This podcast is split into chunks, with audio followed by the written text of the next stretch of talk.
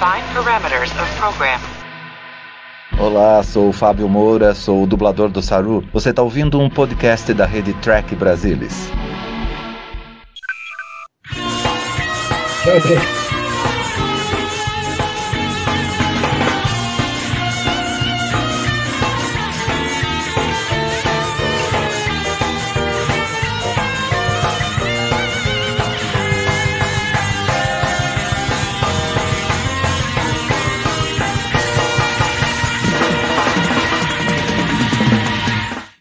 Olá, sejam muito bem-vindos a mais um Trek Brasilis ao vivo. Eu sou o Fernando Odo Rodrigues e hoje nós vamos ter um debate sobre Jornada nas Estrelas 6, A Terra Desconhecida, um dos melhores filmes da franquia. E para bater esse papo comigo hoje, eu tenho aqui comigo o Ivanildo Pereira. Boa noite, Ivanildo. Boa noite, pessoal. Boa noite, é, Fernando Odo. Tudo bem? É, vamos lá debater esse filme incrível, né? O Francisco Paulo Fiorentino, famoso Frank. Boa noite, Frank. Boa noite, gente. Boa noite, Odo. Boa noite, menino. Tudo bom? E o Ricardo, aquele que eu não ouso pronunciar o sobrenome primeiro. Boa noite, Ricardo. Boa noite, Odo. E gostaria de lembrar que somente Nixon poderia ter ido à China. Boa! É um antigo provérbio vulcano, né? É. Pois é. Então vamos lá. Acho que para começar, antes da gente entrar no filme em si, cabe a gente lembrar um pouquinho a história do surgimento desse filme, né? Uh, em 89 saiu aquele filme espetacular chamado Jornada das Estrelas 5, A Última Fronteira, que foi um grande sucesso de bilheteria, só que não. E, e, e, naquele ponto, o Harv Bennett, que era o produtor dos filmes de jornada desde o do Eira de Camp, usou o fracasso como argumento para defender a ideia de rejuvenescer os personagens. E então a proposta dele era fazer uh, Star Trek Starfleet Academy. Então a gente teria só os personagens clássicos, os personagens não, os atores clássicos, no início e no fim do filme, e no meio todo seria a história de como eles se conheceram na Academia da Frota. Então seria uma história passada na Academia da Frota. E a coisa estava indo, inclusive já com pré-roteiros, estava avançando, até que a Paramount, Paramount virou e falou: Harvey, uh, 91 a franquia vai fazer 21 anos, 25 anos. Uh, nós queremos um filme com elenco clássico. E o Harvey Bennett falou: uh, não, se for para fazer isso, eu tô fora. A Paramount falou: a porta da rua é a serventia da casa e o Harvey Bennett saiu. Vocês acham que era o momento? Porque é, é, em 2009, quase 20 anos depois, a gente meio que teve isso com o J.J. Abrams, né? Vocês acham que era, naquele momento, é, é, cabia fazer uma série com uma versão rejuvenescida dos personagens clássicos? O que é que você acha, Ricardo? Ah, eu acho difícil, assim, tanto que essa lenga-lenga de fazer uma série ou um filme da Academia da Frota se arrasta desde antes dessa época e até hoje acreditamos que um dia vai sair, né? Agora com o pessoal com, com o Kurtzman, né? Na produção. Um filme eu acho complicado. Não sei se teria. se daria a liga. Se vai ser uma história, história minimamente interessante, esse é outro problema. Mas eu acho difícil. Acho que não.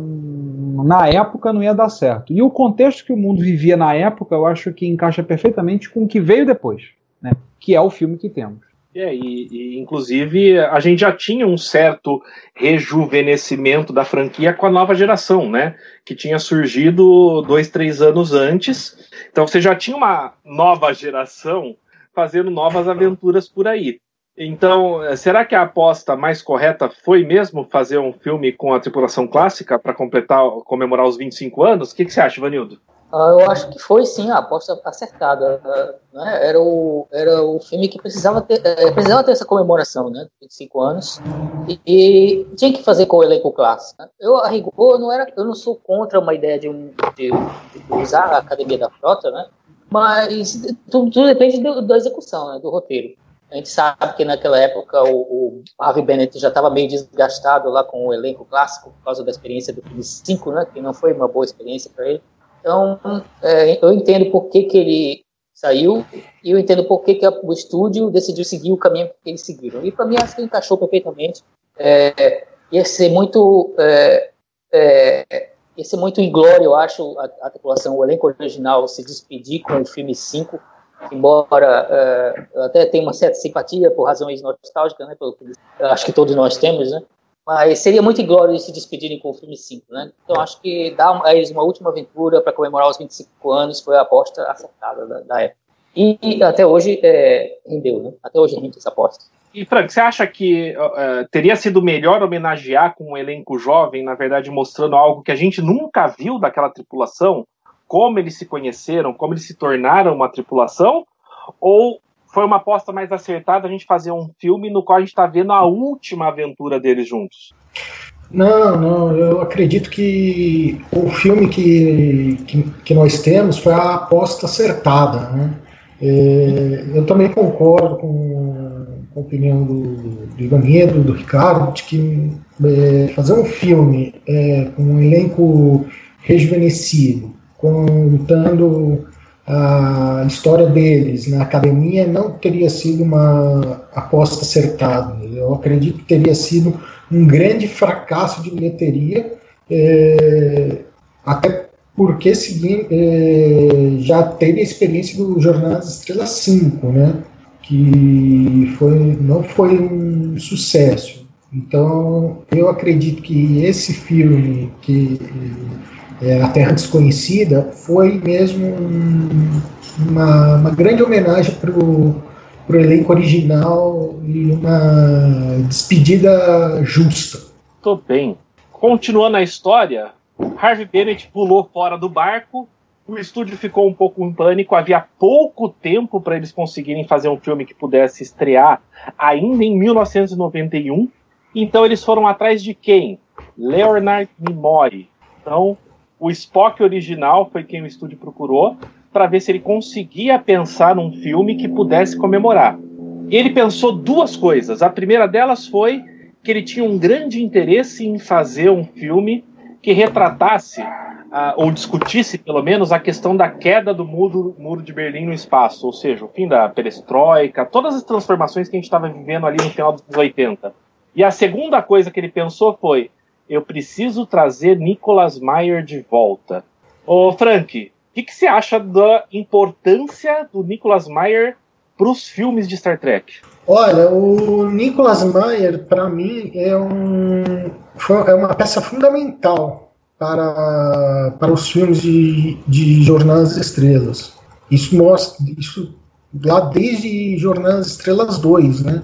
É, eu acredito que o Nimoy acertou muito em trazer ele de volta para esse, esse último filme da, da série clássica. Para mim, ele fez um ótimo trabalho. Ivanildo, você que é o nosso maior cinéfilo aqui no grupo, o que, que, você acha yeah. que. É, quais são os pontos fortes que o Mayer traz para a franquia, particularmente nesse filme 6? Eu acho que o Mayer ele traz é, alguns aspectos, né? Primeiro, o talento dele para diálogos, né? Assim como os, todos os filmes que ele participa tem grandes diálogos, né, para os personagens. A gente já citou um aqui na live, né? O Só Nixon poderia ir à China, né? Outra coisa que ele traz é a mais, mais maior atenção para os personagens, né?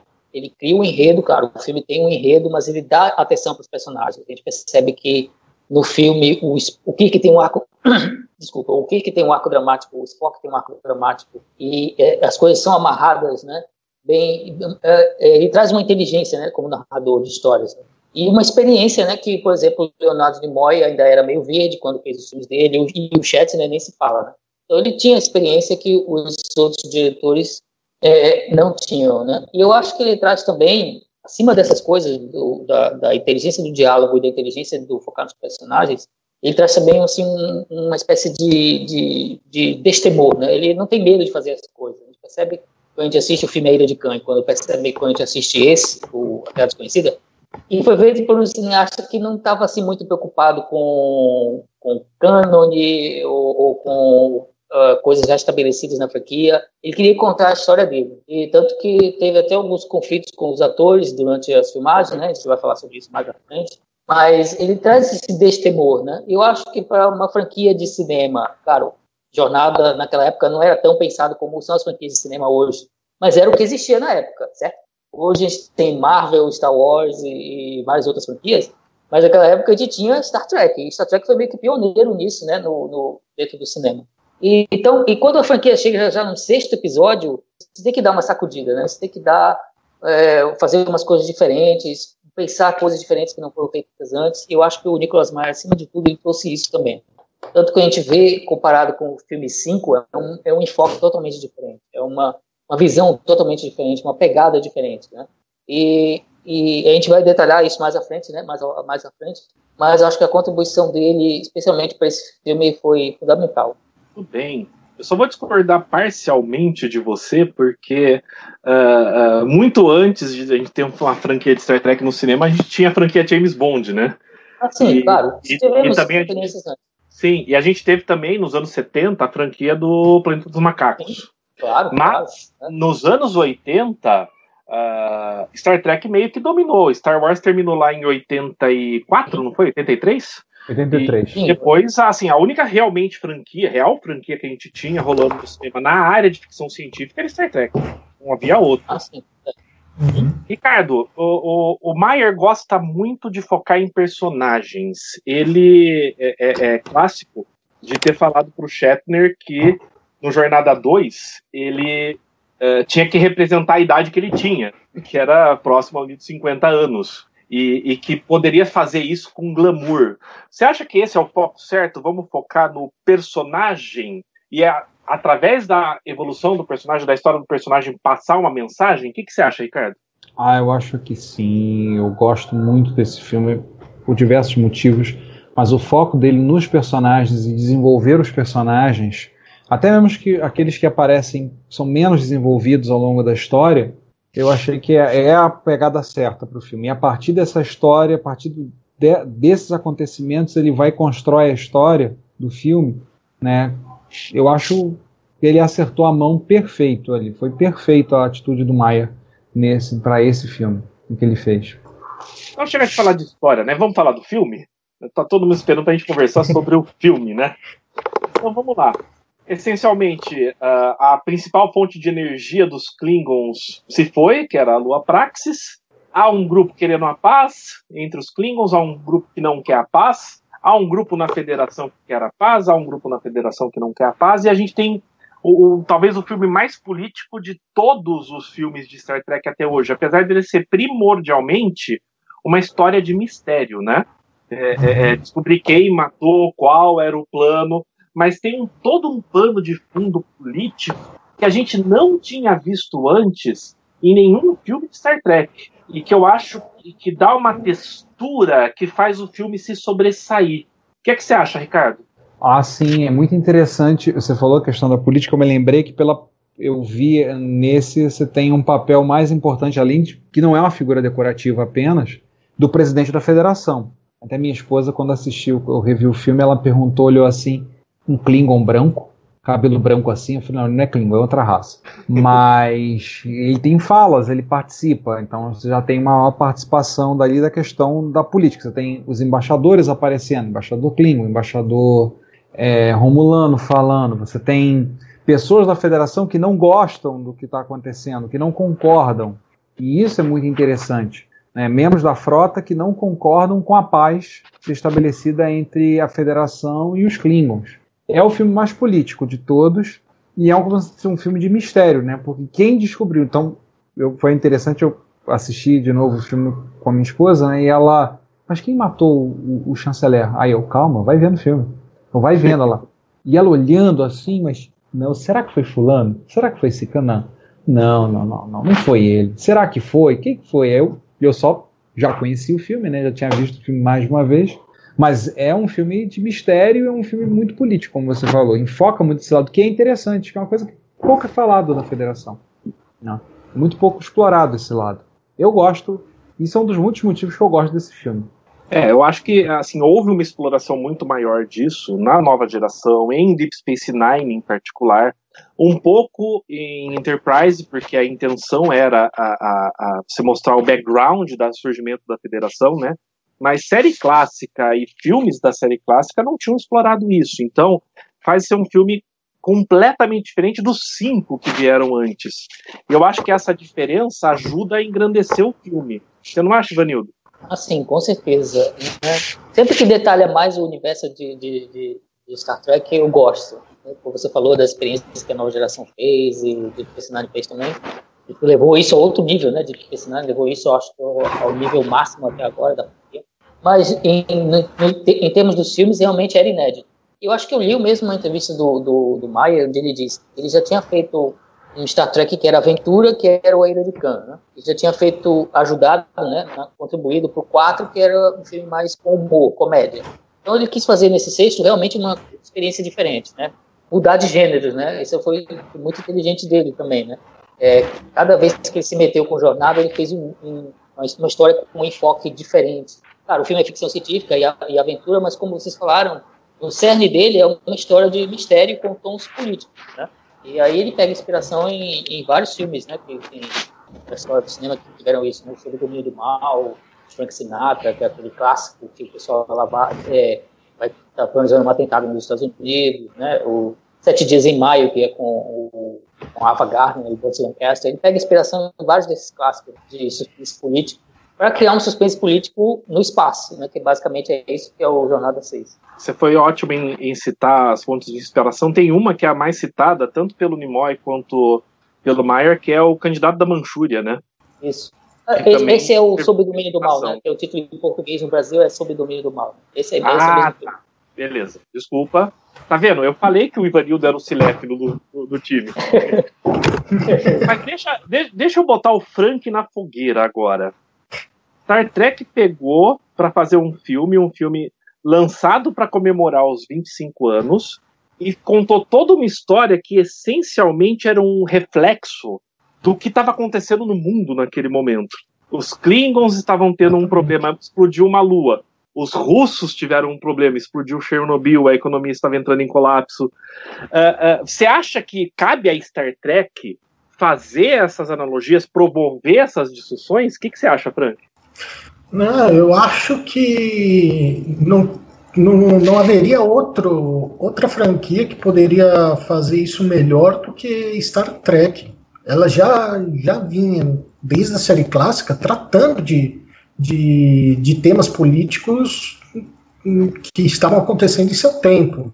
Então, eu acredito que, que Jornada Estrela 6 é, é mais uma dessas, dessas formas que Jornada teve em abordar um tema tão atual quanto era a queda do, do Muro de Berlim, o colapso da, da União Soviética, que era exatamente o que estava acontecendo naquele momento, né?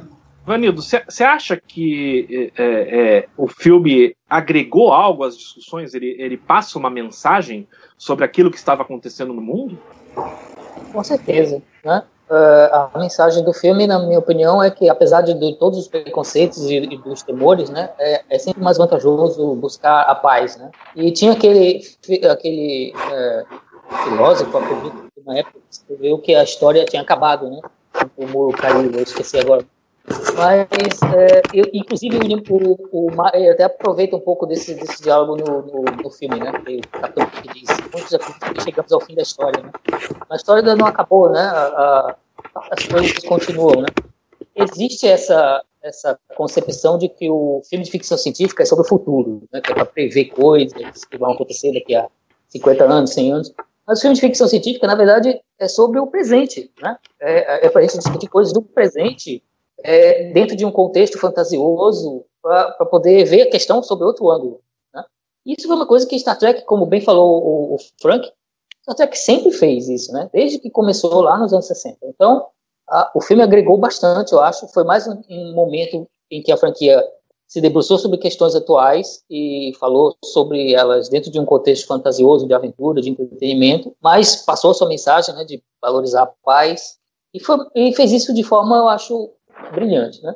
Então acho que uh, o filme agregou muito nessa época e foi um reflexo né, do que as pessoas estavam sentindo na época, como aliás o cinema geralmente é, né?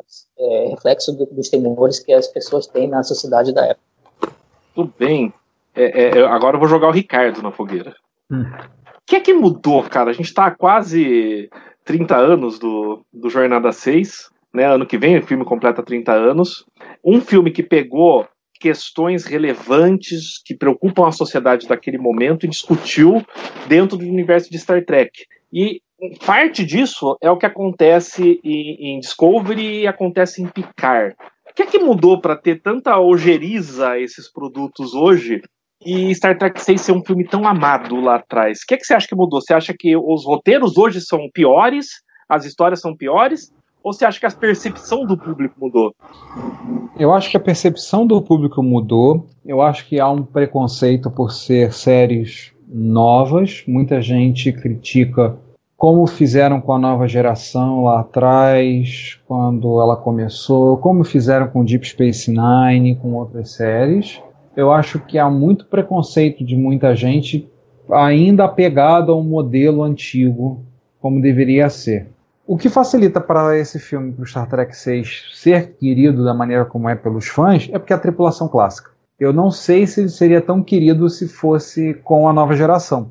É, é a clássica é a porta de entrada de muitos trekkers, como eu, por exemplo, e o, eu sempre falo, né, o Capitão Kirk para mim é o meu capitão favorito. Não é o melhor capitão na minha opinião, mas para mim ele é o, capitão, é o meu capitão favorito. É a minha série favorita.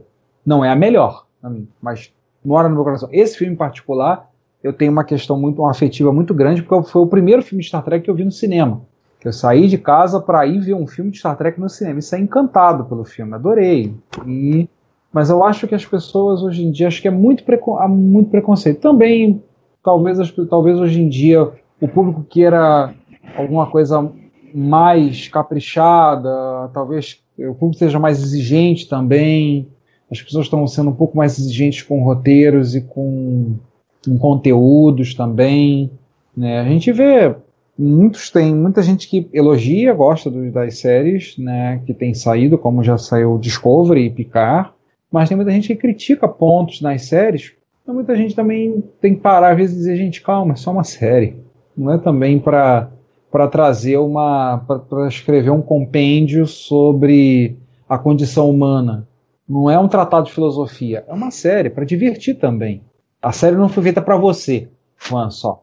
Foi feita para você, foi feita para quem não é fã, entendeu? E acho que é pega muito por esse lado. As pessoas acabam sendo um, um pouco exigentes demais e é, também ajuda por ser a tripulação da clássica fazendo, né? Por mais que fosse o último filme, né? O, o The Force Kelly, por exemplo, o, Nimoy, o McCoy se aposentou. Logo depois do filme foi aposentadoria. Ele não fez mais nada. Se aposentou. Então era a aposentadoria deles, era o canto do cisne deles. Então, é mais por isso. É, você, você puxou, você comentou, né? Esse filme tem um, um, apego especial a você, porque foi o primeiro que você viu no cinema. Eu, eu não consegui assistir no cinema. Eu só assisti a nova geração e Kelvin no cinema. Nunca assisti nada da clássica no cinema. Mas foi o primeiro filme que saiu depois que eu era fã, em que eu pude acompanhar algumas notícias, ver o que estava acontecendo, um pouco nos quadrinhos da Abril, um pouco no, no diário da bordo, de bordo da antiga Frota Estelar Brasil, né, a atual Nova Frota. Uh, e é um filme que eu, assim, estava sendo anunciado como sendo o último filme da clássica e que eu tinha estava apaixonado pela clássica e, e, eu lembro que um amigo foi assistir no cinema e a, a primeira pergunta que eu fiz para ele foi: é, todo mundo morre? A Enterprise é destruída? e só depois eu fui assistir. Então, é, é, e eu, quando eu assisti a primeira vez foi em, em VHS, assim que saiu em locadoras. Eu estava em semana de provas no meu colégio técnico. Eu assisti uma vez, terminou a uma da manhã. Tava pilhado, pus de novo, fui dormir às três da manhã para acordar às cinco para ir fazer provas. Então, assim, é, é, é, eu tenho uma história muito pessoal com esse filme. Uh, uh, Ivanildo, como é que você viu esse filme? Foi no cinema? Foi depois? Em que momento? O que, que ele representou para você? Uh, eu assisti no VHS também, assim como você, né, na fita de vídeo. Eu não consegui no, no, no, cinema. Eu só fui ver um filme de Star Trek no cinema com o primeiro contato, né? Então, a partir dali eu vi todos, né? Mas só consegui com o primeiro contato, a experiência da tela grande. É, eu estava, como você, muito entusiasmado para assistir esse filme, né? Porque eu já, já tinha visto trailer, já tinha visto propaganda. E eu era um rato de locadora, né? Então sempre que saía um filme novo de Star Trek eu pegava. E eu vi, esse era o, esse é o último, né? estava prometido, né? Na capa escrito, o último, coisa e tal, a jornada, a última jornada. E eu também fiquei pilhado, né? Como você, assisti na fita, fiz a cópia da fita, né? Hoje em dia eu já posso confessar esse, esse, esse crime, né? Crime de pirataria. fiz a cópia, assisti várias assisti, depois comprei quando saiu em DVD, tenho agora a coleção Blu-ray, né, tá aqui. Então, uh, eu sempre estou assistindo esses filmes, né? Os filmes, os filmes principalmente lá os, os, seis originais com o elenco antigo, são muito queridos, né? Pro, pro, até, o, até o Jornada 5, né? Que a gente dá uma zoada, eu, eu considero ele muito querido do meu coração.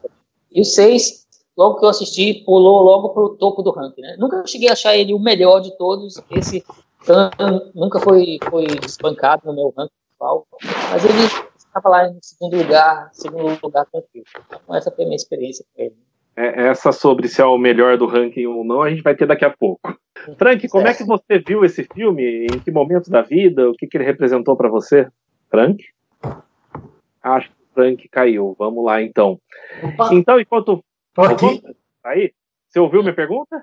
Não, não, eu não, não ouvi. Eu fiquei sem som. Que, que, que, é, quando você assistiu o, o, Jornada 6 a primeira vez e, e em que condições? Ah, o que ele representou para você? É, foi bem curioso, eu me lembro, me lembro muito bem. Foi numa sexta-feira.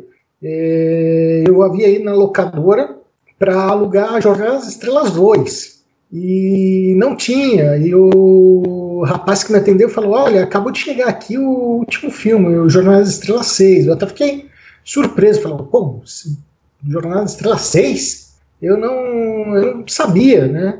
Que já havia tido tantos filmes no cinema da, da franquia. Então eu aluguei e eu lembro que eu assisti durante o final de semana todo. Eu assisti umas três, quatro vezes esse filme. E foi, foi bem legal. E daí que eu fui atrás dos outros filmes da, da franquia, né? É, tem muita gente aqui no chat também falando uh, uh, que assistiu em VHS, né? Saudoso VHS. É. É, saudoso, vamos copiar, né? Precisa de dois aparelhos de VHS para copiar, trabalho do cão. Mas vamos lá. Já que a gente está falando o que o filme significou pra gente, então, vamos pro momento chip de emoção agora? Falta lá, Salvador. Frank, chip de emoção para você. Ah, sem dúvida, é, eu acho que o chip de emoção é aquela cena, a cena final, em que tem a Enterprise, Excelsior, e depois tem a comunicação do, do Kirk com o Capitão Sul, e aí a gente vê a tripulação da Enterprise junto com a tripulação da Excelsior. E para mim aquele sim foi um momento chip de emoção. Para mim é o ponto alto do, do filme. É, eu acho aquela cena muito bonita, plasticamente, esteticamente muito bonita, as duas naves, né, é, orbitando o planeta com o sol à frente, eu acho ela muito bonita, mas não é meu chip de emoção. Ivanildo, qual que é o seu? A cena final, não preciso falar mais nada, é a cena final. Aquela segunda estrela à direita e direto até o amanhecer? Exatamente, aquilo ali me pega toda vez. Eu não consigo assistir ali sem ficar, pelo menos levemente marejado, não consigo. Mesmo já tendo visto o filme 20 vezes, a cena ali sempre me pega. Então é essa. É o, o, o Chekhov virando e falando, so, this is goodbye. Isso, é. E as assinaturas, então é essa aí. Ricardo, o seu? Tem alguma diferente? A cena final. É, mesma coisa, assim, mesmo momento, aquele momento do discurso que eles falam, ali a nave vai ser descomissionada, o momento do Spock quebrando o gelo, fazendo piada, né, do jeito dele, né, mas quando vem e o Kirk fala, é, vira na segunda estrela direita e em frente até o amanhecer e, e vem as assinaturas, nossa, sempre me emociona aquela cena, sempre, igualzinho, mesma coisa como o Ivanildo, igualzinho. Eu, eu gosto muito dessa cena também, mas eu vou destoar de vocês por conta de memória afetiva. Quando eu assisti a primeira vez em VHS, isso deve ter sido mais ou menos em junho de 92, mais ou menos. Se não foi em novembro de 92, alguma coisa assim. Uh, e eu tava assim, surtado com o filme, aquela batalha final acontecendo, o, o, o Shang massacrando a Enterprise e a Excelsior, e vai lá o, o Spock e o, o, o, McCoy fazer a cirurgia no, no, no torpedo, né? Inclusive, diga-se de passagem, quem deu a ideia de fazer isso parcialmente foi a Uhura, uh, mas para mim o momento que eu me empolgo é quando o Kirk olha para a câmera e fala Fire! que depois foi copiado, né? Diga-se de passagem. No Generations, o Hiker faz a mesma coisa e eles usam a mesma cena da World of Flames. É, né? exatamente. Usa a mesma cena da nave Klingon explodindo. Né? Exatamente. Então, para mim, assim, esse é o momento, assim, é, que emoções são várias, né? Esse é o momento que ele não me emociona no sentido de ficar triste, chorar, mas no sentido de empolgação. Eu fico muito empolgado naquele momento. Fire! Do tipo, é, é, a, tripulação inteira, todo mundo junto ali, conseguiram fazer um plano para reverter. O que me leva a um gancho para a gente discutir agora. Vocês diriam que este filme uh, tem o melhor aproveitamento da tripulação original de todos os seis filmes? Em termos de todos terem algo para fazer relevante à trama? O que, que você acha, Ricardo? Ah, eu acho porque me incomoda quando eu vejo, até hoje vejo a clássica, foco muito no Kirk, no Spock, um pouco no McCoy, e aí eu fico assim, tá, e o Scott, e a Uhura, o Chekhov, o Sulu, não tem muito o que participar, não tem muito o que falar, poucas falas, tudo podiam estar mais participando. Agora, nesse filme, todo mundo tem participação relevante dentro da história, pelo que eu, pelo que eu entendo né, todos participam, o Sulo já como capitão da Excelsior, né, e até a Ordenança Rand aparece numa ponta, não acreditada como Ordenança Rand, né, mas a atriz, a Great Lee Whitney, aparece como oficial de, oficial de comunicações da, da Excelsior. Então todo uhum. mundo tem uma participação ali, mais, mais relevante. Uma pena que era no último filme, né? Assim, mais assim, mas no último filme. É, é, na verdade, no 4 já havia um esforço nesse sentido. Eu acho que isso vem talvez mais do Nimoy do que do Mayer. Né? Porque uhum. o, o para mim o 2 não é tão bom, um pouquinho abaixo do 6, justamente por isso. A gente tem um arco pro Kirk ali, a gente tem um arco pro Spock, mas e o, o, o Sulu? O que, que o Sulu agrega ao filme? Nada. O que, que a Uhura agrega ao filme? Nada. O Scott só tem a cena dele chegando com o cara ensanguentado na ponte que não faz o menor sentido. Desculpa. Uh, mas no 4 a gente já tinha isso, né? Quando eles se dividem e cada um tem uma missão. Ali já foi, mas eu acho que foi melhor explorado com algumas exceções nesse filme. O que, que você acha, Ivanildo? É, é, para mim, realmente quando a gente pensa no aproveitamento de personagens, para mim é um empate entre o 4 e o 6, né? Eu não sei dizer qual que usa melhor assim a tripulação de uma forma conjunta, mas eu acho que no, nesses dois filmes é, é, realmente deram to, deram algo para todos os personagens fazerem, né? o que nem sempre acontecia. Eu não sei dizer qual dos dois que aproveita mais. Né? Eu acho que talvez o, na minha opinião pessoal, acho que o 4 aproveita um pouquinho mais até do que, do que o 6 mas é, são os dois filmes realmente que eles fizeram que, que tentaram dar esse enfoque para todos os personagens, né? não só os principais. Eu, eu, concordo com você nesse sentido. Né? São, foram os dois filmes que tentaram fazer esse esforço. É, o, o, Fernando Mafia está falando aqui que isso refletiu também no 5 e no 6, mas eu acho que a forma como foi feito no 5 foi um pouco pior. Né? A, o Rura dançando pelada, o Scott batendo a cabeça na nave que ele deveria conhecer como a palma da mão. É. Ah, né? claro. Mas uh, no frigir dos ovos, uh, uh, tirando o, o, Kirk e o Spock em particular, o único outro personagem que a gente vê que teve um desenvolvimento, que, que evoluiu, foi o Sulu. Você concorda com isso, Frank? Claro, sim, eu concordo. E se tornou o capitão da Excelsior, né? E, e ganhou um status, ganhou um novo protagonismo, vamos dizer assim.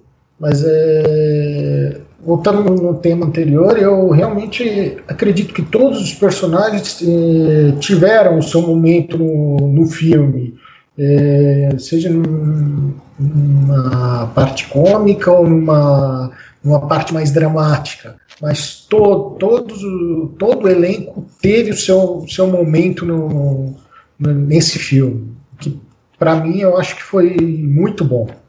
É, mas é, é, o foco da trama é realmente o, o, o Kirk e o Spock, né? É, a gente está vendo sim, duas visões sim. diferentes que estão ali e que no final do filme vão acabar convergindo, né? Isso é interessante. É. E tem uma cena belíssima, que é quando o Spock está lá deitado, meditando, e o, o Kirk chega, eles vão conversar e o Spock pergunta, né? Será que a gente viveu tanto que a gente sobreviveu à nossa própria utilidade?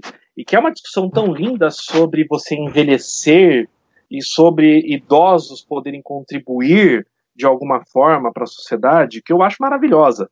E, e, eu acho muito curioso essa história da, da, do arco do Kirk e do Spock convergirem, né? Os, os dois tinham posições antagônicas no começo, e no final eles têm a mesma posição. Eu acho isso um, um, um ganho do roteiro muito bom. É, assim, é, é, é algo que engrandece a história. Mas tem gente que não gostou do filme, né? Tem um cara que assistiu o filme antes de estrear no cinema. Ah. Uh, e a primeira coisa que ele fez depois de assistir o filme foi destruir o filme, porque, como assim? Uh, oficiais da frota têm preconceitos com Klingons. E o nome desse cara era Gene Roddenberry. Uh, ele morreu horas depois de assistir o filme. Eu não sei dizer se foram exatamente 48, 72, mas foram, assim, dois, três dias depois de assistir o filme.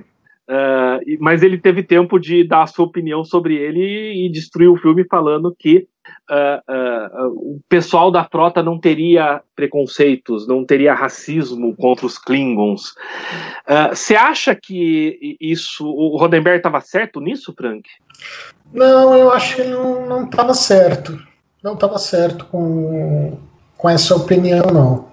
Eu eu acredito que é, deve ter deve ter sido mais um reflexo por ele já não estar tá mais é, participando, né, da, da franquia, ou seja, é, eu até posso entender o, o, o, lado dele, afinal ele é o criador, né, e quando você é, é colocado de, de escanteio e já não. A tua opinião como, como, criador já não, não vale nada, é, é, óbvio que você vai, vai ver é, todo, todo o trabalho que vier, que vier depois com, com o nariz torto, né? Mas o, o filme em si funcionou muito bem. Foi um, um, um dos ótimos filmes de, da franquia de Star Trek. É, o, o, o, nosso querido Castanheira aqui, o Castanha está escrevendo aqui no chat preconceito, o balanço do terror, né? Que, que você tinha aquele. Uh, uh, era o navegador, né, na, na ponte, que, que tinha preconceito com vulcanos, por eles é. se parecerem com, com, com romulanos. Eu, eu, eu acho o seguinte: o Dini ele tinha mudado a visão dele sobre os valores da, da Frota Estelar e da Federação, porque nesse instante a gente já tinha a nova geração, que já estava ali começando a quinta temporada. E, e, e a, os valores, ou como os humanos se portam na nova geração, são muito diferentes do que a gente viu na série clássica.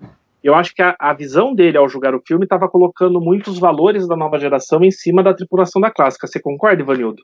Eu concordo totalmente, né? É, a gente percebe que quando ele foi fazer a nova geração, o enfoque já era diferente, né? Então ele já queria personagens diferentes. E tinha aquela regra de que muitos roteiristas da nova geração reclamavam, né? Que ele não queria conflito, né? Queria que os personagens fossem é, praticamente perfeitos, né? Refletindo a visão dele que daqui ao é, no futuro o ser humano vai evoluir. E um personagem perfeito não tem drama, né? Qual é o drama que você pode extrair de um personagem que é perfeito, que não tem mais preconceito, que não tem mais ódio, que não tem mais nada. Né? E a gente já viu vários exemplos, né? Foi bem apontado essa pelo Castanheira, de, de preconceito anteriormente, né? Dentro do, do, do cânone né? da, da série clássica, certo? Então, para mim, eu vejo, eu concordo com você. Quando ele, quando ele viu o filme e, se, e, e, e disse que o rejeitou, foi por, por, justamente por isso, né? Porque ele já queria, queria que seguisse aquela visão mais é, utópica é, é, muito utópica, né, exageradamente utópica da, da nova geração, mas o, o Nicholas Meyer não ia querer fazer isso. Né? Ele queria que o personagem tivesse arco dramático, tanto é que os atores também reclamaram disso, alguns, deles, né? Ele queria rever o tema do preconceito através do, dos nossos heróis, né? E, e para que o filme tivesse um, um drama, né? para que o filme tivesse uma, a mensagem que nós discutimos anteriormente. Né? Se você tirar isso, o que, que tem no filme? Nada, né? Só um mistério e uma aventura espacial banal. Se você tira esse componente do, dos seres humanos tendo preconceito, sendo forçados a, a olhar para ele e, e, mudar de posição, né? esse é o cerne da história para mim, né? Esse é o cerne do, do Jornada 6. Se tira isso, é só mais um filme espacial de aventura, né? Igual como Hollywood sempre faz. E por isso eu acho que o Roddenberry estava meio equivocado, né, quando ele fez esse, esse, quando ele rejeitou o filme, assim como pelas razões que nós pusemos aqui, que você colocou também. É, o, o inclusive eu acho que o, o, preconceito do Kirk em particular é, é, muito claramente justificado na tela, né? O, o filho uhum. dele morreu na claro, mãos por motivo besta, né? Por, por uma chantagem lá que estavam que, que fazendo com o Kirk. Mas os outros personagens também a gente tem que entender que eles têm toda uma história com o Kirk. O Scott, a Uhura, o, o, o Chekhov, é, eles têm toda uma história com o Kirk, eles sabem tudo o que aconteceu, desde lá da série clássica, todas as escaramuças com os Klingons. Ele, é, é, muitos deles estavam na ponte e viram a reação do Kirk com a morte do David. Uh, então eu acho que uh, dentro do universo esse preconceito é justificado. Você concorda, Ricardo? Concordo, e eu acho que esse preconceito traz tridimensionalidade aos personagens, dá um pouco mais de profundidade. É, na nova geração, o pessoal. Eu tenho um amigo que diz que na nova geração o, os seres humanos são muito certinhos, são certinhos demais até. Não tem preconceitos. Bacana, mas eu, uma coisa que eu gosto na clássica a questão do conflito deles com os Klingons é que torna eles dá profundidade a eles, eles verem que eles apesar eles têm problemas também, eles têm preconceitos criados, eles têm bronca dos Klingons, alguns têm um verdadeiro ódio, como o Kirk, um ódio, como você disse, de forma certa forma justificado, mas ele é capaz de deixar isso de lado. Né, começa com uma visão, como eu te disse antes, uma visão antagônica dele, o Spock, ele é capaz de deixar isso de lado ao longo do filme em nome de algum bem maior, que é, no caso, a assinatura do Tratado de Paz e o estabelecimento e o fim das, das escaramuças, o fim das, dos problemas né, entre, os, entre o Império Klingon e a Federação. Eu acho que ter esse preconceito que eles têm, ter essa raiva que o Klingon tem, e os outros também, porque também tiveram problema. Lembrar que o, o Scott saiu na mão com um bando de Klingons quando falou mal da Enterprise lá na série clássica, né? No, no filme, no, no Problemas aos Pingos. Né? Ele brigou com os, com os, Klingons, tudo bem, eles ofenderam ele mais do que ofender a mãe, né? Xingaram a nave dele. Mas, mas, mas é, né? Mas outros viram, e eles. Todo aquele processo tem mais de 20 anos, mais de 25 anos, eles vendo as coisas, os Klingons, tudo acontecendo é justificado e eu gosto porque traz profundidade dos personagens, traz, aumenta a tridimensionalidade dele. Eles não são apenas simplesmente, é, simplesmente ser humanos ilibados que não tem nada e não falam nada, não tem conflitos. Não, eles têm conflitos, então isso aproxima eles da gente. Eu gosto muito por isso. É, é, é, falando em conflitos, hein, a questão do preconceito, inclusive, gerou conflitos entre o, o, o Nick Meyer e, e, e, um ator em particular. Uh, mas a gente vai falar disso já já. Antes, como a gente estava falando da reação do Gene ao filme, eu acho que é o, o, momento da gente chamar o carimbo do Gene, né? Será que o Gene carimbaria alguma coisa aí? Para mim, esse é o mais difícil aqui de escolher. Uh, Ricardo, carimbo do Gene. Eu fiquei assistindo o filme imaginando todas as cenas que seriam para o filme. Eu não sei. Eu acho que. Eu, eu acho muito curioso o filme, a citação. É tanta citação que ele faz a Shakespeare, né? Acho que é o filme de Star Trek que mais, mais fala de Shakespeare. Fala o filme inteiro, né? De Shakespeare. É. Carimbo do Jim. Não sei. É um vou... tempinho pra pensar, Ricardo? Vou ter que pensar, mas tá difícil. Ivanildo. uh, eu acho que se, se o Jim Roddenberry tivesse prestado um, não sei como estava a situação dele na hora que ele viu o filme, né? Mas eu acho que o final do filme está 100% alinhado com o pensamento dele, né? De valorizar a paz, o entendimento entre, entre as raças. Eu que aquele momento que o Capitão Kirk faz um pequeno discurso ali, quando acabou o atentado, eles impedem o atentado, aquilo ali é um negócio que, na minha opinião, tá fiel ao, aos valores do Gene Roddenberry, né, quando ele criou Star Trek. Ele pode não ter gostado de tudo que aconteceu antes no filme, mas eu acho que aquele momentozinho ali no final seria uma coisa com que ele poderia concordar, né? É uma pena que parece que passou batido também por ele, né? Mas eu acho que aquela cena final, o, o mais próximo que o filme se aproxima dos ideais roddenberryianos. Frank? Bom, é, para mim o carimbo do Gene vai ficar com, com, a, cena, com a cena final do, do Kirk no Diário de Bordo. A cena final mesmo. Para mim essa tem todo um, todo um, um, um quê do, do Gene Roddenberry. É, ali quando Uma o Kirk grava, bonita. quando o Kirk grava o diário e fala que uh, uh, era a última viagem daquela tripulação e da nave, que essas jornadas vão passar para uma nova geração, que vocês me ouvem? Uhum. Sim, Tá. Uh, eu vou eu vou carimbar o vou junto com o Ivanildo. É, é, apesar de eu achar aquele discursinho do Kirk péssimo não tem começo, meio fim, é meio estranho aquele discurso, né? É. É, mas eu acho que sim, eu, eu, diria até assim, se a gente parar para pensar, existe uma diferença muito grande entre como os humanos se portam no século 23, na série clássica nos filmes, e como os humanos se portam no século 24. E eu acho que a mensagem ali pode ser interpretada como ali foi um primeiro passo de como a humanidade ia se tornar aquela humanidade no século 24 havia um gap ali. Então, uh, eu acho que, claro, ao longo do tempo, não foi esse o, o único momento, mas uh, eu acho que passa um pouco essa mensagem e que para mim está alinhada com o que o Rodenberg queria. Ok, nós éramos assim, mas nós vamos nos tornar isso, que é o que você está mostrando na nova geração. Uh, minha opinião pessoal. Uh, o, o Gene não entendeu muito isso. Uh, Ricardo, chegou em alguma coisa aí? eu acho que esse discurso. Engraçado quando eu vi. Eu me lembrei do discurso da, da Michael Byrne no final da primeira temporada de Discovery.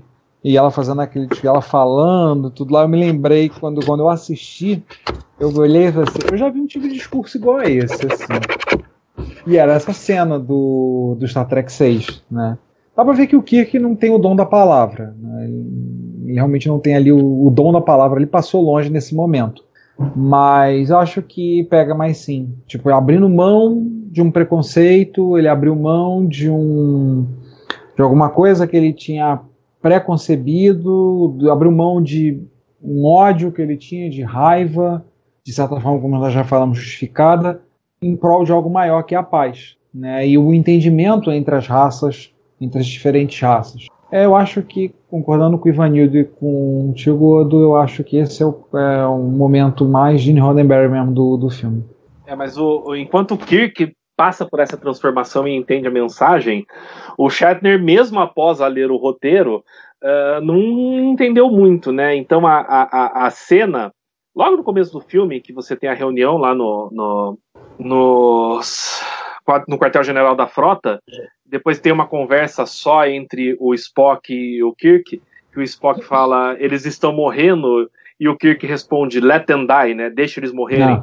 O, o, Shatner era completamente contrário a essa fala. Ele achava que ia tudo contra tudo que o Kirk era, e ele o máximo que ele convenceu foi o, o, o Nick Meyer a ele gravar esse take com alguma expressão facial diferente, ou, ou, ou fazer assim, como é que era?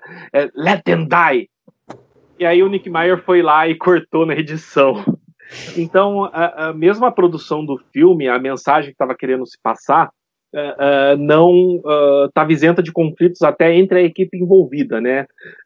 Ivanildo, o que é que você acha? É, é, um tema complicado realmente da gente retratar? É complicado, né? Porque aquele personagem sempre foi o herói do, dos fãs, né? O Capitão Kirk é o nosso herói, né?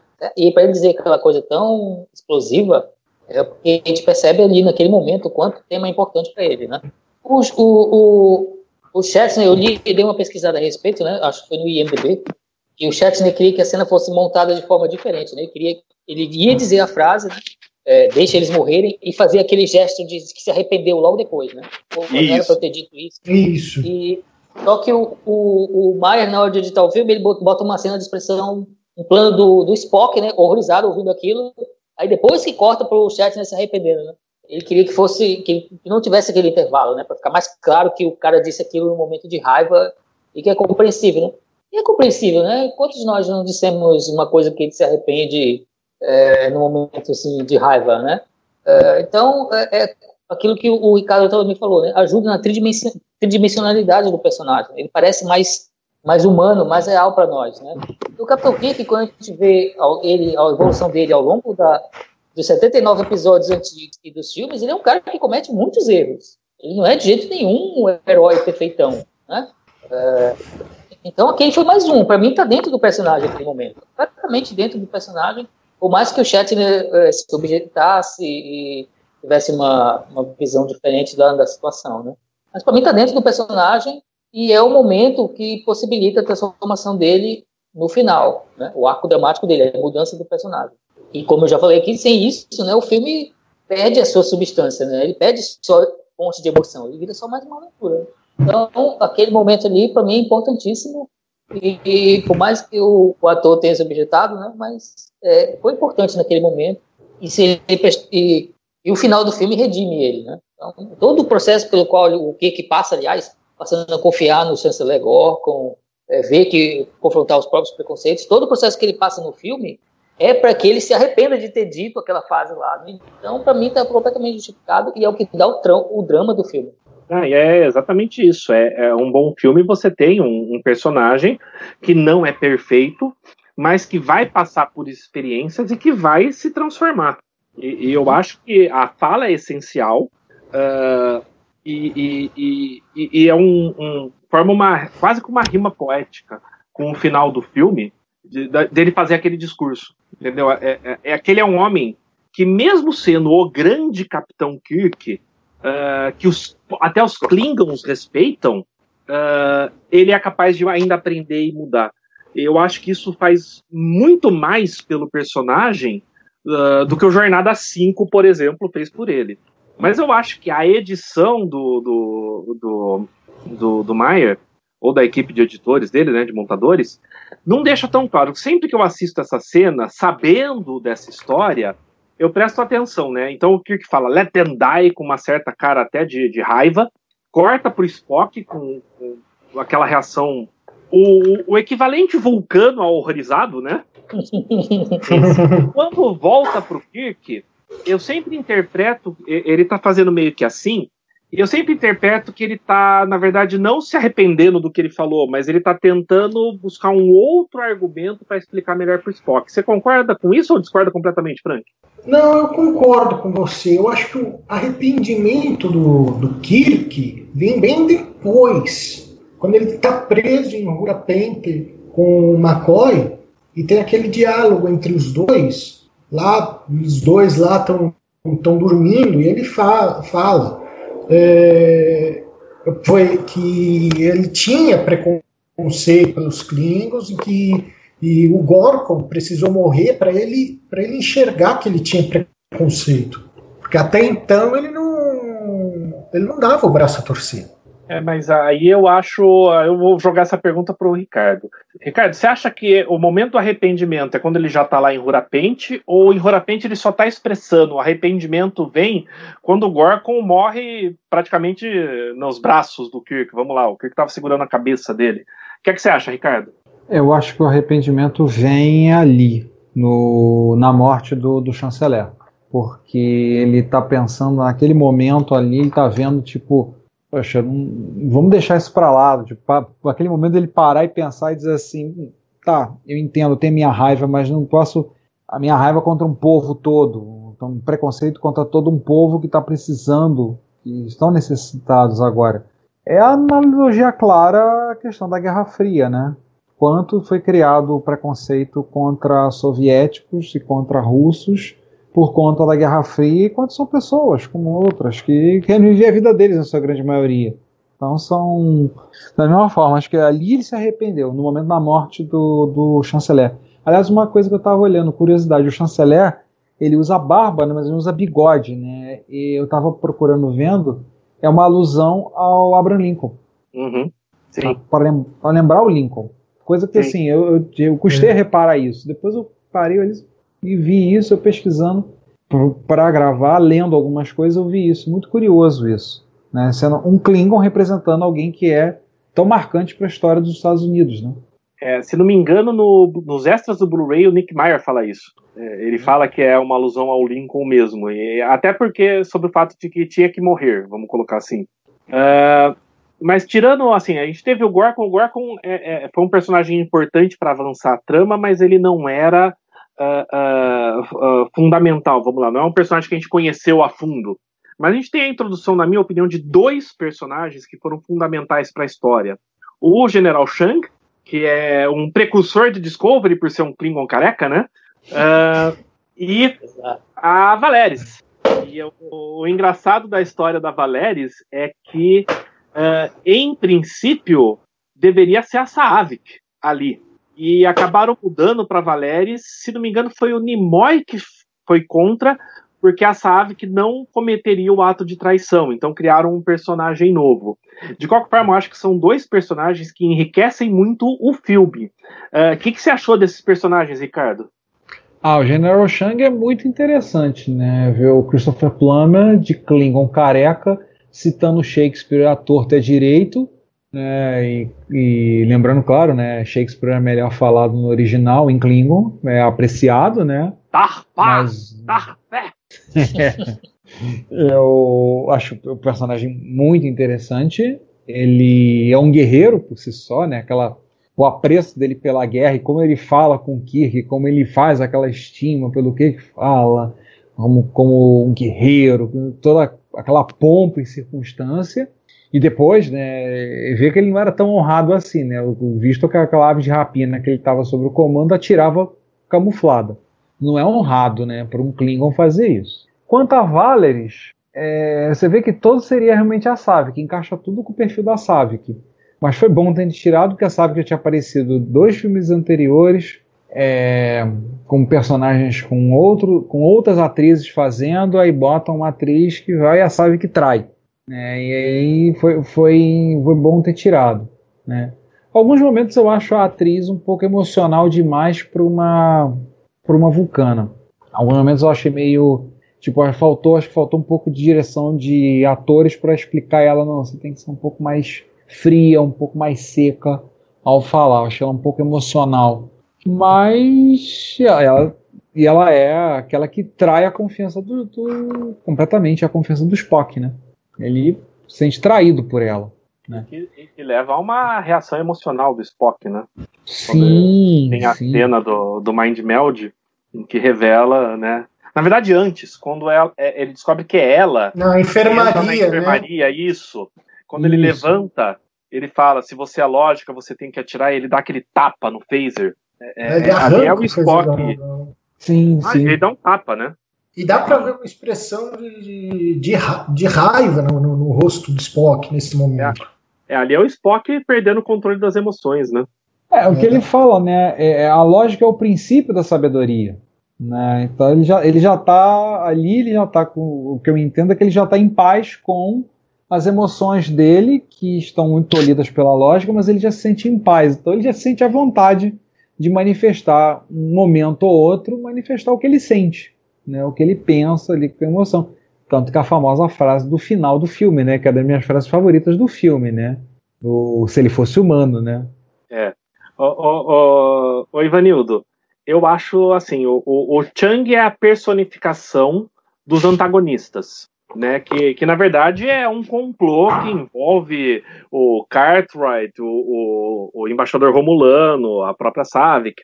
Mas ele é a personificação, assim, é, alguém tem que ser, não pode ser uma coisa muito nebulosa, tem que ter um, um cara que personifique o antagonismo. Mas eu acho que a, a, a Valéris, apesar de fazer parte da, da, da, da conspiração, a, o papel maior dela é retratar a jornada do Spock nesse filme. O que, que você acha? Eu concordo com você quando você diz isso, porque ela é importante né, na, na, na o arco do Spock, assim como o Kik tem o arco dele, né, de vencer o preconceito, o Spock também tem um arco. Né? O Spock começa o filme achando que o que que o amigo dele vai, vai aceitar de boa a missão de paz, né? Vamos lá fazer essa missão de paz e ele fica, ele fica surpreso quando o, o que é seus preconceitos, né? E depois, ao longo do filme, ele percebe, né? Poxa, meti meus amigos de, de longa data numa enrascada, eles estão ferrados, eles vão morrer, né? Eu, quando McCoy e, e Kirk são presos e mandados para prisão, cai, cai no Spock, né? Aquela, aquela, aquela noção, né? De que eu, na minha arrogância, eu coloquei meus amigos, meus queridos amigos, num, numa grande enrascada, né? Devia ter falado com eles, como perguntado antes, né? Ou agido de outra forma, né? E a, a Valeris representa também uma, uma, um aspecto que ele tem que, que, que, tem que encarar, né? E a federação tem, é, tem seus inimigos infiltrados ali, pessoas com diferentes pontos de vista que não querem a paz. E justamente uma pessoa muito próxima a ele foi que o traiu, né? Eu vou discordar um pouquinho de vocês, né? É, porque eu acho que se tivesse sido a Savick, é, o, o, momento teria sido ainda mais forte. Eu queria que eu, eu, eu, eu gostaria muito que tivesse sido a Savick original, inclusive, que tivesse trazido a atriz do, do de Khan de volta, mas sei que seria inviável, né, do ponto de vista de produção, porque a atriz exigir, talvez exigir um cachê muito alto, não ia poder participar. Então, acho que a solução que o, o roteiro do, do Jornada 6 inventou de criar essa nova personagem é, funcionou, funciona para aquele filme, né? É, mas eu acho que se tivesse sido a Sérvia, teria sido um momento ainda mais forte. Né? Então, o, o, Spock tem que se ver forçado a encarar as suas escolhas ao longo do filme, né? E ele tem que fazer, o, depois, no final do filme, o elo mental, mas quase violação do, da personagem dela, né? Sobre a personagem dela. Então, ele tem que encarar as, as próprias escolhas, né? E nesse sentido, a personagem dela é, é, é essencial, né? Para ver essa, essa mudança do Spock. E como vocês bem apontaram, né? É um personagem que já está em paz, né? Com o seu lado humano, o seu conflito entre o seu lado humano e, e, e seu lado vulcano, né? Por, por já estar mais velho, né? Por já estar mais vivido, por até morreu e voltou, né? Então, ele já passou por muita coisa, né? Então, ele já está mais em paz com o seu com seus, seus fantasmas, certo? Então, é, isso ajuda a refletir o que o personagem está passando. Eu não discordo de você, não, Ivanildo. Eu acho que teria sido muito mais forte a mensagem se fosse a Savik. É, é uhum. é, eu não. E você ficou agora meio que viradinho aí, não sei o que aconteceu com a sua câmera. Uh, eu acho que teria sido mais forte se fosse Savik. Eu, eu, eu, eu, acho que até. Porque se você parar pra pensar, o único filme que destoa do 2 ao 6 é o 5. O 5 é uma aventura à parte, mas uh, o 2, o 3, o 4 e o 6 meio que estão contando uma história só. E a, a Savi, que foi um personagem que estava lá no 2, estava no 3, apareceu um pouquinho no 4, só ali no começo, e, e, e, e faria todo sentido ela estar tá no 6. Então eu concordo com você. A, a, pros fãs, particularmente para os fãs que assistiram todos os filmes, aquela mensagem teria sido muito mais forte. Uh, agora, o, o, Frank tem uma, uma experiência diferente também com relação ao Shang, né, Frank? Porque não foi o único filme que o. A única coisa de Star Trek que o Shang apareceu. Né? Tem um, um jogo que saiu ao mesmo tempo que é o Klingon Academy. O que, que, esse jogo Exato. traz de informação nova? Então, é, eu tenho esse jogo, joguei ele, e ele na, na cronologia, ele acontece dois anos e meio antes do, do filme 6 e do, e do acordo lá de Quito. Então, o jogo começa com uma, uma guerra civil no, no Império Klingon, e o Shang está é, comandando a batalha para defender o, o chanceler que está tá sofrendo um, um, golpe, né? Então ele encontra o, o, o líder da, da, rebelião e desafia ele para um duelo. E aí nesse, nesse duelo é que ele perde o olho. E aí ele derrota lá o, o outro Klingon lá e ele já começa recitando Shakespeare. E ao longo do jogo você vê que ele tem outras citações de Shakespeare e tal. E aí mostra também o, a relação entre o Gorkon e o Shang, que eles até eram, eram amigos, e aí o Gorkon se torna o chanceler e ele já tem a, a ideia de fazer a paz com, a federação, e o Shang é, é totalmente contra. E acaba acontecendo uma outra guerra civil que coloca os dois é, em lados opostos, mas que no final eles juntam esforços para derrotar o, o outro golpista. E mostra também o porquê que Praxis eh, se tornou a fonte de produção, a principal fonte de produção de energia Klingon, e por que ela explodiu. Porque nessa segunda guerra civil que houve, o, golpista lá, o outro, outro que estava tentando dar o golpe, ele explodiu ele transformou um, um, um, o Sol de um, de um sistema é, planetário que era a principal fonte do Império Klingon, a principal fonte de energia do Império, transformou o Sol lá em um buraco negro e acabou com tudo, com toda a fonte de energia do, do Império Klingon. E foi aí que, que nesse momento, Praxis se tornou o, a principal é, polo de produção da energia, de energia do, do Império Klingon. E por que, que ela veio a explodir depois? Porque ela não, era uma lua que não, não, não dava. É, a, não conseguia abastecer todo o Império, ao invés de um sistema estelar inteiro, que era, que era o caso. Legal. E, e diga-se de passagem, é, é, é, que franquia a gente conhece que tem um ator do calibre do Christopher Plummer, que é o ator do Chang, que não só apareceu no filme, mas depois voltou para fazer gravar vídeos para um videogame. é, o nível é outro. Agora a gente está aqui. Mas ele gostou muito do personagem. Não sei se vocês sabem disso, mas ele gostou muito de fazer esse personagem. Ele Sim, é amigo ele é do Shatner de longa data, desde a época que os dois faziam teatro lá no Canadá. E uhum. ele se divertiu muito fazendo esse personagem. A ideia de fazer o Chang ser careca era, era dele, né? Ele contribuiu com várias ideias para o personagem também algumas formas como alguns diálogos que ele fala. Então ele teve, ele gostou muito, foi uma experiência, ele sempre disse em várias entrevistas que foi uma das experiências mais legais da carreira dele. O, eu achei uma Peraí, só fazer achei... uma piadinha aqui. O Ricardo, aí você já fala. O Ivanildo acabou de indicar o responsável pelos Klingons carecas de Discovery, Christopher Plummer. é, eu achei uma menção na, no Memory Alpha, uma entrevista com, com o John Colicos, né, que fazia o Core, e ele dizendo assim: Eu sempre quis me livrar da minha peruca, mas nunca deixaram. Pelo visto, eu tinha que ser o Christopher Plummer antes de querer poder ser um, um Klingon careca. É. Boa! E diga-se de passagem que o, que o Shang, o Gorkon, é, todos esses Klingons, eles tinham até um, um ar de, de nobreza que a gente só foi ver depois em Discovery, né? Sim. Sim, sim. Uh, mas a gente tá aqui há uma hora e treze falando desse filme e falando maravilhas dele, mas não é um filme perfeito, né? Então vamos chamar o cérebro de Spock aí.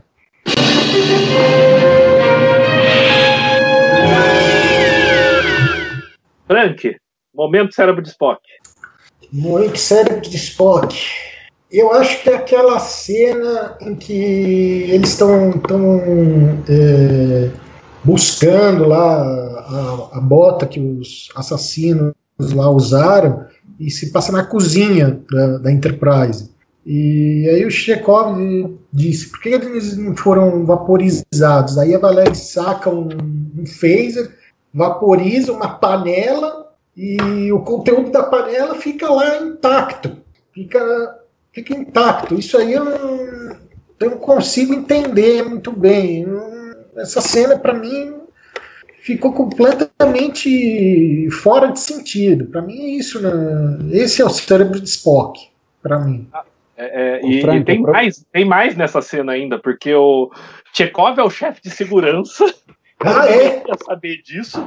Exato. Eu saber por que tem um, armário de phasers facilmente acessível numa cozinha. Não, é, você não entendeu, Frank? É porque você vê a, o grude que o pessoal comia naquela época. Deve ser o rancho do povo da. Grude! Grude, pra grude. Mim, cara de vaporize, fica aquela massa mesmo.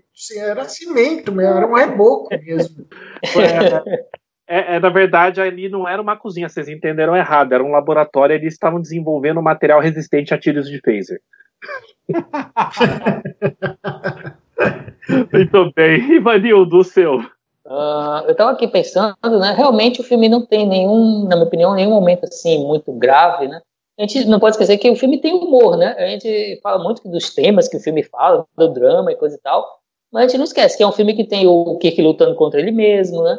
Que tem é, a cena da bota, né? Do, do, do, não, do não, cara com não, o pé eu, tomado. ele.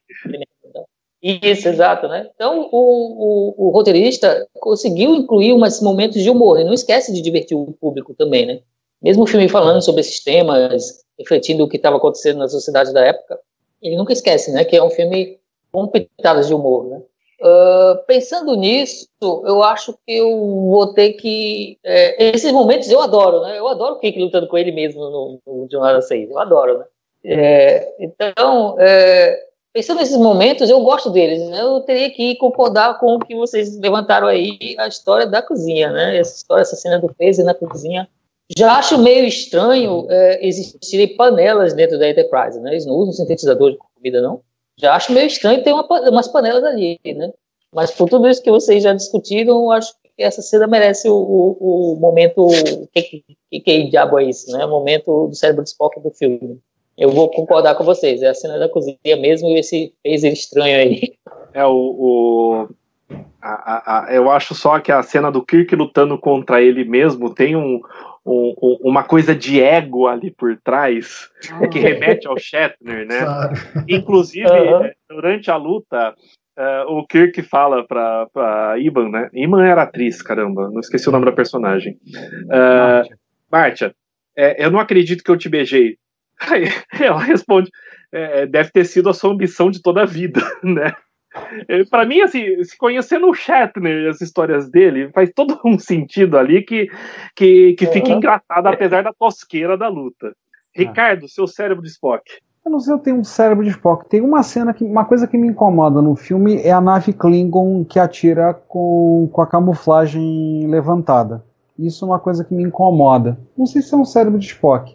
Porque sendo os Klingons guerreiros honrados, e em vários momentos falam que eles têm que olhar no rosto do oponente quando estiver lutando, eles não atacam por trás. Aí uma nave camuflada atirando e estando camuflada, sei lá, isso me incomoda um pouco. Não sei se é exatamente um momento cérebro de Spock, mas realmente acho que a da a, a cozinha é, uma, é um caso à parte. Eu estou decepcionado com vocês. Eu amo tanto esse filme, sério. É o filme de Star Trek que eu mais assisti. É o meu favorito de todos, de todos os 13. Uh, e vocês só pensaram nisso? Deixa eu citar meus dois momentos cérebro de Spock. O primeiro é mais óbvio. Uh, aquele monte de livro e de gente tentando traduzir para o Rura falar alguma coisa em Klingon ah, com o pessoal também, da é. estação de monitoramento. Peraí, a Enterprise não tem um linguista? Entendeu? Ok, na série clássica a Uhura não era uma especialista em línguas como ela é na Kelvin. Mas não tem um linguista lá? Uh, é, é, para que aquele monte de livro não podia aparecer numa tela? Ok, eles não podiam uh, usar o tradutor, o, o, o, o, tradutor universal, mas podia numa tela aparecer a tradução do que os Klingon falaram, eles digitarem o que eles tinham que falar e falarem. É, para mim aquela cena não, não engole tanto. E agora você é o chato. Uh, o Spock só consegue resgatar o Kirk porque cola na, no ombro dele uma placa de irídio. Até aí, tudo bem. O problema é, isso tudo acontece na ponte. Por que diabos o Spock tinha uma placa de iridium na ponte? Se, se tivesse. É. Tinha tido a cena e mostra eles numa sala de transporte, por exemplo, aí a gente poderia deduzir que o Spock em algum momento pegou. Mas por que, que tinha lá à disposição uma placa de iridium na ponte? Para mim isso é um furo, assim, não faz sentido, é conveniência de roteiro. Mas vocês todos sabem, uh, tanto aqui o meu painel quanto uh, todo mundo que está assistindo, que é o show chato do Trek Brasília, né? Vocês, vocês já me conhecem. ah, mas o, veja o lado bom da coisa, era uma placa de irídio, não foi um, não foi um comprimido para engolir, a mastigar e engolir, como a Jurati é, fez em Picard. Ah, é. Ah, mas até aí, vamos lá. Bom, se, se, se Picard... Na novelização do, do filme tem uma explicação uma explicação lógica para essa, essa placa de irídio. Né? É, mas eu acho que o problema não foi a placa de irídio. Se bem que eu achei estranho, né? ele vai preso, não passam por uma, uma revista, Exato. não tiram tudo, não limpam tudo, examinam se ele não está levando uma escuta, um phaser escondido, uma arma, um explosivo, qualquer coisa. Não, e se vocês e se vocês olharem, não é uma coisinha minúscula, sei lá, que poderia passar. Não, um negócio desse tamanho. Dá para ver nitidamente no uniforme. Mas tudo bem. né, mostra um sabiá nas costas do Kirk, Salvador acabou de cantar aqui no meu, no meu ouvido.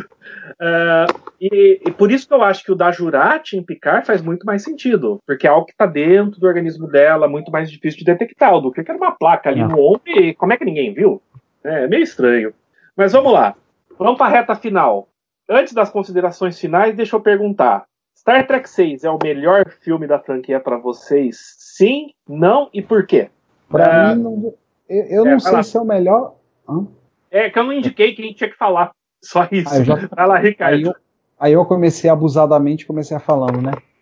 o...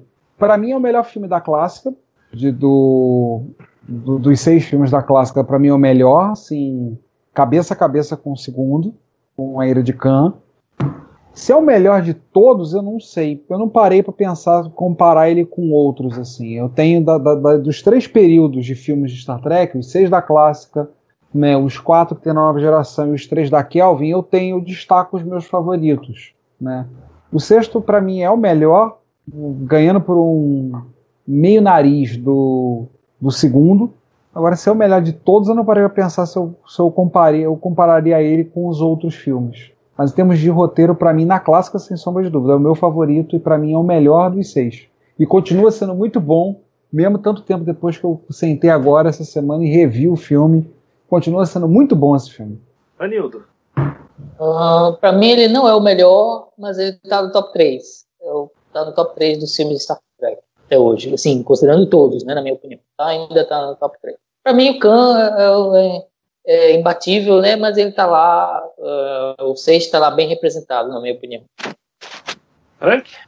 Eu concordo com o Ivanildo também. É, Para mim, o, o 6 é o segundo melhor filme da franquia. O Jornais Estrelas 2 é o melhor filme, está em primeiro lugar, para mim é imbatível. E logo em seguida vem o filme 6, que para mim é, também é muito, muito bom. Mas é, não é o melhor filme da, da franquia. É o segundo melhor. Oh, cadê todo mundo que no nosso grupo tinha falado que o 6 é o melhor? Não tem ninguém aqui, caramba. Só eu. Não, Deixa eu... só explicar. Eu já, eu, já, eu já falei que o 6 é o melhor. Na verdade, eu acho o melhor da franquia. Por que, que eu acho ele melhor que o Khan? Uh, o Khan eu acho que é uma história bem pessoal. E particularmente uh, do Kirk e do Spock, o Kirk tendo que lidar com a velhice e o Spock enfrentando o seu Kobayashi Maru. Mas eu acho que esse filme 6 faz quase que a mesma coisa. Você tem uma jornada pessoal do Kirk e do Spock, mas você ainda tem uma evolução do universo, coisa que no Jornada 2 não tem. Então é por isso que eu acho o Jornada 6 um tequinho só melhor do que o Jornada 2. Mas aí é, é, tem gosto, tem opinião pessoal e todo mundo tem direito de ter a opinião que tem, né? Mas vamos lá, vamos fechar essa live. Uh, Frank, considerações finais sobre Jornada nas Estrelas 6. Foi um. É, é um filme muito bom e foi uma, uma despedida mais do que merecida é, para o elenco da, da série clássica. Anildo. Eu concordo né, com o Frank. Foi um filme que é, colocou nossos heróis né, para repousar num lugar legal. Né, uma despedida legal para eles. Eles mereciam. Né, como eu disse lá no começo da live, ia ser meio inglório se eles tivessem partido com o filme 5. Certo? Então, tivemos essa experiência. É um, é um ótimo filme, uma ótima diversão. Faz você pensar né, como a melhor ficção científica do cinema ele te diverte, te entretém, tem aventura, tem mistério, tem suspense, mas faz você pensar um pouquinho também, né? Não é só efeitos especiais e correria. Ele tem um contexto por trás que enriquece a experiência e, e contribui, né, para quem assiste. Então, acho um filme muito bacana, muito divertido, um filme que eu já vi, nem, nem sei, perdi a conta de quantas vezes eu já vi. Ele e os outros filmes, né, de Star Trek, principalmente os seis primeiros, né, com o elenco original. E vai morar sempre no meu coração, né? É uma, é uma é um, tem um misto ali de, de, de, nostalgia, com um filme que cresce, né? Quanto mais você fica velho, você percebe coisas novas nele, além da aventura, além do, dos efeitos visuais, essa coisa e tal. E é, eu vou ser sempre muito feliz de revê-lo, né? Então, obrigado a Leonardo Nimoy, Paramount e Nicholas Meyer por terem feito esse filme.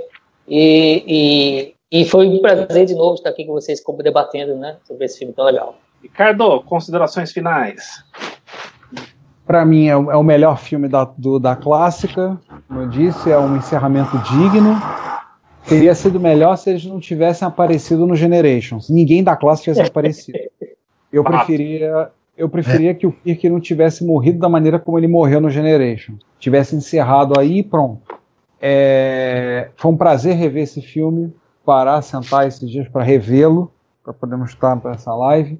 Para mim, como eu disse, é o melhor da, é o melhor da, da clássica, com um elenco já idoso à beira da aposentadoria, mas que história bacana. E como disse o Ivanildo, como a gente consegue enxergar coisas ao ver no filme, detalhes como no próprio no jantar e nos acontecimentos, do quando a gente vai vendo e vai percebendo coisas novas ao longo do filme.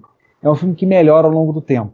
Eu recomendo para mim, é o, como eu disse, é o meu favorito da clássica, para mim o melhor filme da tripulação clássica vou concordar com você, e eu acho que é até profético, né?